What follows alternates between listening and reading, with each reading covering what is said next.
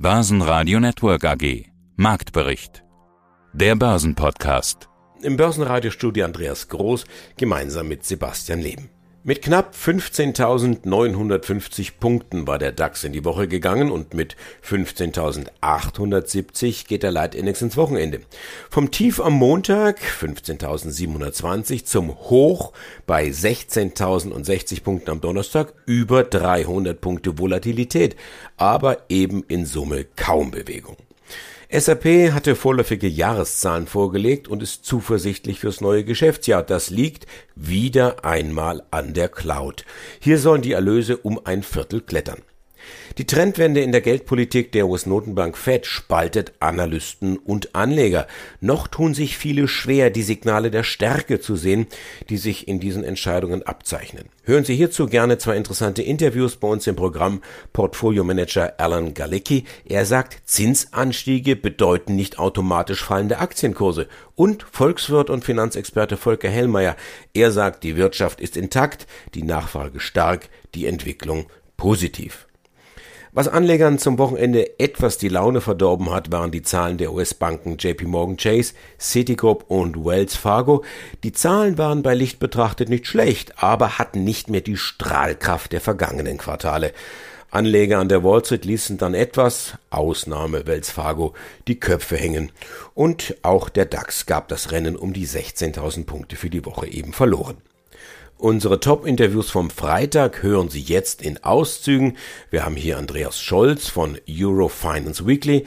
Er sagt, das Narrativ der vorübergehenden Inflation weicht der Inflationsbekämpfung. Hat die EZB eine versteckte Agenda? Dachfondsmanager Günter Fett gesteht lachend, mein größter Verlust hätte mich den Traum eines 7er BMW gekostet, wenn ich ihn realisiert hätte.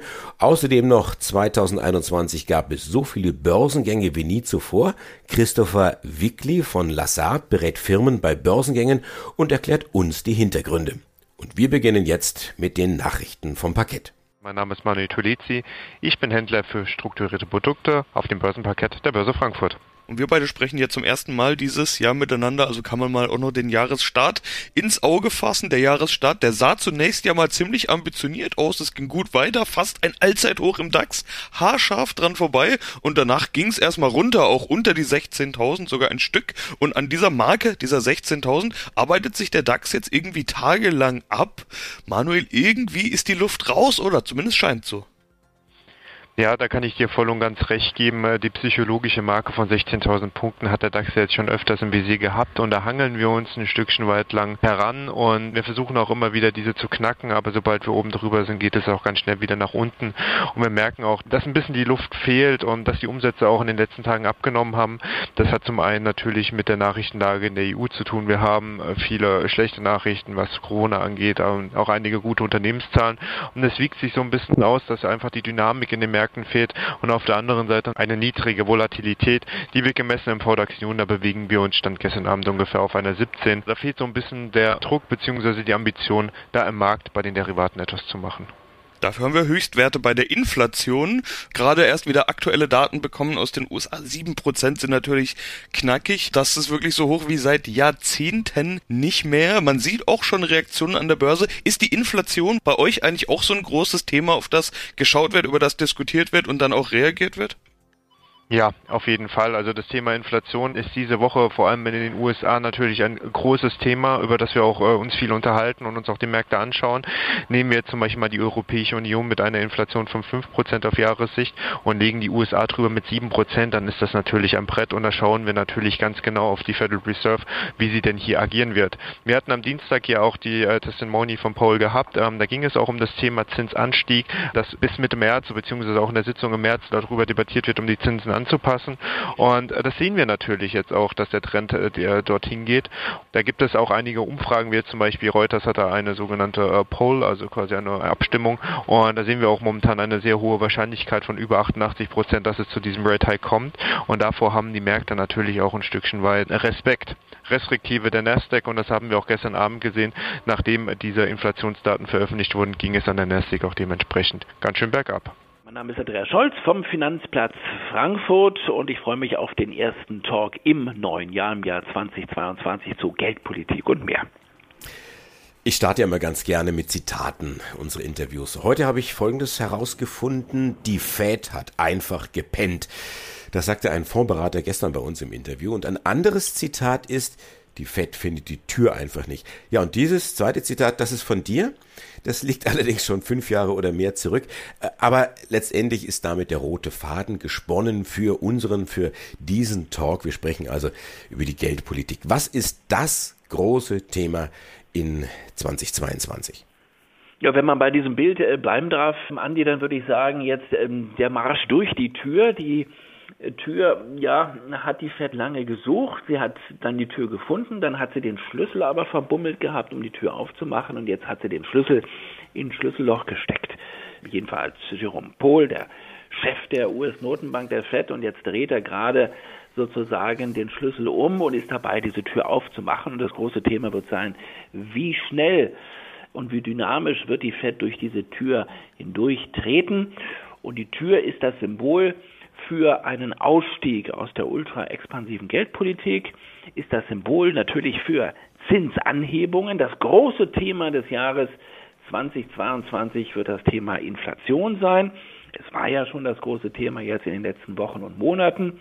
Und damit einhergehend natürlich die Frage, wie ernst werden die großen Notenbanken das Thema Inflationsbekämpfung nehmen? Eins ist klar, Inflation ist kein vorübergehendes Phänomen mehr. Das war ja das Narrativ, was uns die Geldpolitik erzählt hat, vor allen Dingen im Jahr 2021. Und jetzt geht es also ran an die Inflationsbekämpfung. Notenbanker gelten ja als die Hüter des heiligen Grals der Unkonkretheit, als Unscharfen. Anders du, du bist gelernter Vollblutjournalist, du bist genau das Gegenteil. Du kannst, du darfst, du musst sogar zuspitzen. Also jetzt mal ganz konkret, was wird die Fed in diesem Jahr machen? Ja, ich denke mal so, zum Jahresstart sollte man wirklich Prognosen auch abgeben und wir können uns dann das Ganze auch gerne in zwölf Monaten wieder anhören. Fangen wir mal mit der US-Notenbank an, mit der FED. Es stimmt, sie hat lange gepennt, sie hat lange verpennt das Thema Inflation, sie hat sich lange, man kann schon sagen, zurückgelehnt und sich immer wieder darauf berufen, das geht schon alles gut und die Inflation wird zurückkommen. Jetzt erleben wir hektische Betriebsamkeit in Washington bei der US-Notenbank. Eine lebhafte Diskussion ist jetzt entbrannt innerhalb des FOMC. Wie schnell sollten, müssten wir jetzt reagieren? Und ich glaube, die Fed wird jetzt eher mehr tun wollen als weniger. Sie wird jetzt eher den Markt überraschen wollen auf der aktiven Seite. Und deswegen gehe ich davon aus, dass sie mindestens mindestens viermal die Zinsen in diesem Jahr anheben wird. Ich würde sogar einen fünften Zinsschritt nicht ausschließen, aber das wahrscheinlichste Szenario ist viermal 25 Basispunkte rauf. Eine Serie also von kleinen Zinsanhebungen. Bislang habe ich gesagt, sie startet damit im Juni. Sie wird erst einmal sozusagen das Tapering durchlaufen lassen. Und jetzt würde ich sagen, sie wird sogar im März, im März schon den ersten Zinsschritt gehen. Dann kommt der nächste im Juni. Dann erfolgt noch einer im Spätsommer. Dann kommt noch einer im Herbst bzw. im frühen Winter. Und wenn das nicht reicht, kann ich mir sogar vorstellen, dass sie einen fünften Zinsschritt noch angehen wird in diesem Jahr. Mein Name ist Alan Galecki. Ich bin Portfolio-Manager, Analyst Prokurist und Partner bei der PI Privatinvestor Kapitalanlage GmbH. Eine Korrektur muss ja nicht immer was Falsches sein. Manchmal ist eine Korrektur ja auch notwendig, wenn Firmen gut gelaufen sind. Und in den letzten 18 Monaten sind ja viele Firmen gut gelaufen, vor allen Dingen Tech-Werte. Also ist das, was wir da jetzt sehen, äh, denn der Inflation geschuldet? Oder ist das vielleicht einfach eine ganz normale Marktkorrektur, die es eben ab und zu mal geben muss und die letztes Jahr ausgefallen ist und deshalb eben jetzt kommt? Also wenn es eine Marktkorrektur wäre, dann würde ich auch erwarten, dass der breite Markt korrigiert, also die Indizes und dann auch die großen Titel, die bisher quasi ein Eigenleben geführt haben. Auf der anderen Seite, natürlich kann es sein, dass man in Versuchung kommt, bei stark korrigierten Titeln vielleicht entweder nachzukaufen oder neu einsteigen zu wollen. Aber auch da muss man ein bisschen aufpassen. Nicht ins bekannte fallende Messer zu greifen, denn wenn eine Aktie 50 Prozent gefallen ist, heißt es ja nicht automatisch, dass sie nicht noch weiter fallen könnte. Und da muss man nämlich schauen, was hat das Unternehmen für ein Geschäftsmodell und wie sieht es mit der Profitabilität aus. Und eben jene Profitabilität ist jetzt der entscheidende Faktor, weil mit der, jetzt sage ich mal, in der breiteren Bevölkerung wahrgenommenen Inflation und auch bei den ganzen Berechnungsmodellen, die meine Branchenkollegen so führen, muss man jetzt einfach mit neuen Faktoren, neuen Gegebenheiten rechnen. Das heißt jetzt ganz einfach gesagt, die Renditeerwartungen müssen mit steigender Inflation höher werden, ne, weil sonst haben sie real weniger verdient. Und das führt dann dazu, dass sie mit einem höheren Prozentsatz ihre zukünftig erwarteten Geldströme abzinsen müssen. Und wenn jetzt der Zinsfaktor höher ist, dann ist entsprechend auch die Bewertung niedriger im Endeffekt. Und im Extremfall, wenn noch gar keine Cashflows da sind und auf absehbare Zeit auch nicht realistisch sind, dann gibt es eine sehr große Korrelation dazu, dass eben solche Unternehmen massiv auf die Mütze bekommen haben. Nur um mal ein kleines Beispiel zu nennen, die Aktie von Peloton war einer der großen Stars und Helden in den letzten 18 bis 24 Monaten. Die Aktie ist alleine in den letzten zwölf Monaten 80 Prozent gefallen. Ich würde aber jetzt trotzdem nicht sagen, dass das ein klarer Kauf ist, weil die Profitabilität ist da einfach erstmal auf absehbare Zeit überhaupt nicht in Sicht. Das heißt aber auch, dieses von allen Seiten gerufene Buy the Dip, was man im vergangenen Jahr immer gehört hat und was ja auch da wunderbar funktioniert hat, äh, gilt nicht automatisch für die Zukunft. Also jeder, der jetzt Tech-Werte gekauft hat und sieht, oh, die sind ein Stück im Minus, muss jetzt nicht oder sollte jetzt nicht automatisch auf die Idee kommen, Buy the Dip und bald bin ich wieder da, wo ich gekauft habe. Also definitiv nicht für alle Aktien, wenn aber jetzt, sag ich mal, eine Apple 10% zurückkommen sollte oder 15, dann wäre das natürlich ein deutlich sicheres beziehungsweise weniger riskantes Investment, ganz klar. Ich habe jetzt vielleicht noch eine letzte interessante Statistik, die durchaus das Ganze nochmal verdeutlichen könnte. Fast 40% aller Titel jetzt auf den Nasdaq bezogen haben halt 50% oder mehr von ihrem Hoch verloren. Ja, und wenn man sich dann die Bewertungen anschaut, dann fällt trotzdem noch auf, dass oftmals die Multiplikatoren immer noch extrem hoch sind. Also wenn wir jetzt auf den Umsatz zur Marktkapitalisierung beziehungsweise zum Firmenwert schauen oder auch zu den Cashflows, da ist einfach noch extrem viel von der äh, Zukunft eingepreist. Das heißt, die Unternehmen müssen erst noch liefern und in diese Bewertung hineinwachsen. Das ist ein sehr ungünstiges Chance-Risiko-Verhältnis. Deswegen, äh, vor allem als konservativer äh, Investor würde ich mich da eher vorsichtig halten. Mein Name ist Volker Hellmeier und ich bin gerade in einer Übergangsphase als Finanzexperte und äh, ab 1.4. geht es wieder unter neuer Flagge weiter, auch in der äh, Funktion als Chefvolkswirt und ich freue mich auf dieses Gespräch. Der Markt dreht von Tech auf Finanzen, von Growth auf Value. Geht das in Ordnung? Ist das ein gutes Timing? Also ich halte das Timing für sinnstiftend bei den Finanzen. Die Zinskurven zeigen wieder erste Lebenssignale und das bedeutet natürlich auch, dass der Finanzsektor sich besser stellt, dass damit Belastungen wegfallen, dass sich damit Ertragspotenziale ergeben. Das ist in sich konkludent, das ist logisch. Aber für mich ist im Moment eben auch dieser Wechsel hin zu zyklischen Werten, nehmen wir als Beispiel BASF, die jetzt die letzten Wochen sehr gut performt haben, vollkommen konsequent. Denn noch einmal, wenn wir die gesamte globale Ausrüstung, Anlagen, Maschinen einmal optimieren oder sogar erneuern müssen und aus einem Zeitraum kommen, vier bis fünf Jahre, der geprägt war von globaler Unterinvestition, Maschinen nutzen sich ja im Zeitverlauf ab, dann können wir eins sagen, dass diese konservativen Werte, auch die Old Economy Werte, enormes Potenzial haben, denn sie werden an ihrem Leistungsmaximum am Ende produzieren und das bedeutet erstens, dass sie ihre Preise durchsetzen können, gekoppelt mit positiven Skaleneffekten. Das ist also im Englischen nennt man sie Double Whammy. Also wir haben zwei positive Impulse, die sich im Endeffekt auf die Bilanzwerke auswirken. Und das haben wir ja schon im letzten Jahr gesehen. Wenn Sie einmal die Prognosen der Unternehmen nehmen oder die Marktprognosen, dann haben wir im dritten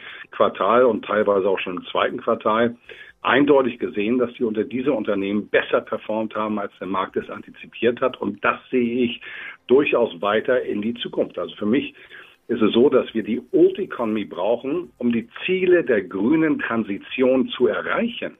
Das ist vielen ja gar nicht bewusst. Also wir brauchen das, was wir eigentlich nicht wollen, um das zu erstellen, wohin wir wollen. Und das ist ein Thema, das wird uns die nächsten zehn Jahre bewegen. Und von daher bin ich für diese Old Economy Werte, zyklische Werte, sehr, sehr positiv gestimmt. Wir kommen teilweise aus deutlichen Unterbewertungen. Wir sehen hier noch gar keine Überbewertungen.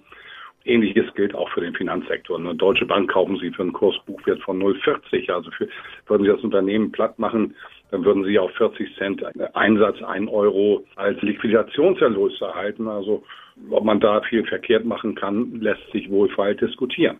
Schon vor 50 Jahren habe ich über den Witz gelacht, eine Ampel ist ein Beleuchtungskörper, der automatisch rot wird, wenn man sich ihm nähert. Was zeigt die Börsenampel? Die Börsenampel ist im Moment auf grün geschaltet. Sie wird ja im Moment im Forex-Report, weil der eingestellt ist, der kommt auch im April wieder, wieder aufgenommen. Ich bin zuversichtlich, wir sollten jetzt aber die 15.300, 15.500 im DAX, wenn wir es auf den DAX beziehen, nicht mehr unterschreiten. Ansonsten unter 15.3 wird sie erstmal auf Gelb umswitchen. Ich bin aber zuversichtlich, dass wir jetzt im ersten Quartal erstmal weiter positive Grundtendenzen haben werden. Einmal, weil wir positive Erfahrungen in Anführungsstrichen mit Omikron haben und darüber hinaus, wir gehen langsam in die Dividendensaison und da es in Deutschland zum Beispiel Dividendenrenditen, wenn wir auf BSF schauen, mehr als fünf Prozent Bayer um die 5 Prozent sehen. Wenn wir das alle sehen, dann ist das vor dem Hintergrund der Dürre, die es immer noch bei Erträgnissen auf der Zinsseite gibt, sehr, sehr attraktiv und das wollen sich sicherlich viele Investoren, wollen diese Dividenden mitnehmen. Also von daher auch aus, von dieser Seite eine gewisse Unterstützung. Mein Name ist Christopher Wickli, ich bin Director bei Lazar äh, und betreue den Bereich ECM im deutschsprachigen Raum, das heißt für Deutschland, Österreich und die Schweiz. Und wir sprechen über Börsengänge und IPOs, denn das ist ihr Geschäft. Sie begleiten Unternehmen an die Börse und unterstützen beim Börsengang. 2021, also erstmal der kurze Blick zurück, gab es so viele Börsengänge wie noch nie, wenn ich die Statistik richtig interpretiert habe. Woran liegt das aus Ihrer Sicht? Also ist das Marktumfeld einfach gut oder was ist da los? Das Marktumfeld 2021 war extrem positiv. Das hat einerseits damit zu tun, dass natürlich 2021 wir einen Bounceback gesehen haben vom 20er Covid-Umfeld. Befeuert durch die Impfungen ist Anfang 2021 sehr stark gestartet.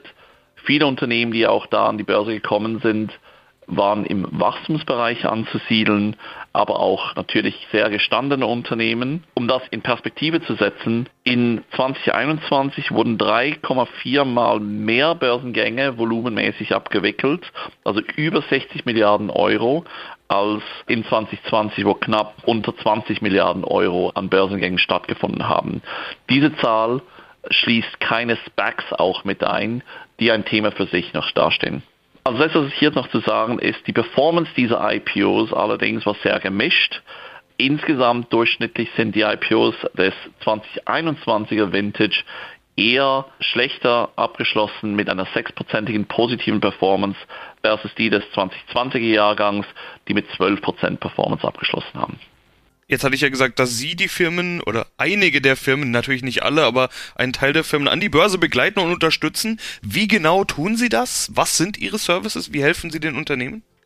Drei Viertel aller IPOs haben heute einen IPO-Berater. Ein Unternehmen stellt einen IPO-Berater ein, um durch den Börsengangsprozess zu führen und die Vorbereitungen da auch zu tun. Das heißt, wichtig hier, der Erfahrungsschatz des IPO-Beraters im Sektor, aber auch in der Region ist ein Auswahlkriterium für einen unserer Kunden. Aus unserer Erfahrung wissen wir, was die Marktstandards sind. Wir wissen, was Investoren verstehen möchten. Wir beraten bei Bewertung, Investorenauswahl. Wir sind wahrlich im gesamten Prozess für unsere Kunden integriert. Wir haben hier normalerweise keine Einschränkung auf Größe oder Branche. Das Unternehmen soll jedoch ein Prime-Listing auf einer der wichtigen europäischen Börsenplätze haben, mit dem Ziel, die global wichtigsten und relevantesten Investoren anzusprechen. Mein Name ist Günther Fett. Ich habe in 2008 einen Dachfonds aufgelegt, den GF Global Select. Vorher war ich lange Zeit bei zwei namhaften Privatbanken tätig, Innerhalb dieser Banktätigkeit habe ich auch aktiv Vermögensverwaltung gemacht für Privatkunden. Und so bin ich halt wirklich schon seit Jahrzehnten sehr, sehr eng verbunden mit dem Aktienmarkt, mit den Entwicklungen dort, mit den Fragen, die sie stellen und vor allen Dingen immer mit der gleichen Frage, wie, wie lege ich am besten mein Geld in Aktien an? Ist eigentlich ähm, der Ansatz, ich will möglichst viel Geld in möglichst kurzer Zeit bekommen, ist der Ansatz richtig? der ist für viele Leute richtig. Aber das ist, der ist an, ja, der ist, der ist eigentlich kaum noch zu überbieten an schlechtem Ansatz. Mhm. Wer heute der Meinung ist, dass man an der Börse nur dann Geld verdient, wenn man so handelt wie an der Spielbank oder in der Spielbank, der irrt gewaltig. Komischerweise ist das aber auch dieses Denken bei sehr vielen Privatpersonen einzementiert, die der Meinung sind, ich mache das selbst. Die erzählen ihnen dann auch immer, oh, ich habe die Aktie gekauft, die ist super gut gelaufen und die ist super gut gelaufen. Die erzählen aber von 20 Aktien höchstens von zwei, die gut gelaufen sind. Von den schlechten erzählen sie meistens nicht. Also die Aktien selber auszusuchen, das ist für mich Spielbankmentalität. Wer das macht, der rechnet sich selber reich und die es ansinnen, in einem kurzen Zeitraum gute Gewinne zu erwirtschaften, das ist auch der absolut falsche Weg. Kluge Investoren im Aktienmarkt investieren langfristig, beobachten allerdings auch, wie sich ihre Vermögenswerte, in dem Fall Investmentfonds, entwickeln, ja. Jetzt haben wir viel gesprochen über, über Ansätze, über Gedanken, über Fehlerquellen irgendwo, die Sie identifiziert haben. Ich nehme an, den einen oder anderen Fehler haben Sie selber auch gemacht in Ihrer langjährigen Historie, weil an Fehlern lernt man, an Fehlern wächst man. Jetzt so ad hoc, was war denn Ihr gröbster, Ihr größter Fehler? Stellen Sie sich vor, ich habe angefangen, in Aktien zu investieren, als ich auch beruflich sehr viel damit zu tun hatte. Warum? Weil man sich ja sehr, sehr intensiv eigentlich auch den ganzen Tag mit dem Thema auseinandersetzt. Und zum damaligen Zeitpunkt gab es wirklich eine Menge Investments, die hat man einfach deswegen getätigt, weil man den Eindruck bekam, man verpasst irgendwas. Da hat auch die Analyse und die Risikoabwägung eine eher untergeordnete Rolle gespielt. Ich erinnere da an das Jahr 1999 bis 2000 vor dem IT-Crash, Herr Groß. Da haben wir die gleiche Situation gehabt. Da hat sich keiner die Frage gestellt, wie gut, wie nachhaltig gut ist eigentlich dieses Unternehmen bezüglich der Ertragsstabilität. Viele Unternehmen haben da überhaupt keinen Ertrag gehabt, ja. Und trotzdem wurde die Aktie gekauft, weil jeder gedacht hat, man verpasst was. Und das ist natürlich hochgefährlich. Und das habe ich in den 80er Jahren bei dem einen oder anderen Wert privat auch gemacht. Ja. Im Übrigen habe ich da 1987 privat meinen ersten Börsencrash erlebt. Und das war bitter, weil ähm, mit einem 7er BMW habe ich damals schon geliebäugelt, aber der war dann plötzlich weg. Der hat auch noch nicht so viel gekostet wie heute, aber der 7er BMW war für mich gegessen damals. heute kann ich drüber lachen. Das Team vom Börsenradio wünscht Ihnen ein gutes Händchen bei Ihren Investmententscheidungen. Für Sie am Mikrofon heute Andi Groß. Börsenradio Network AG Marktbericht. Der Börsenpodcast.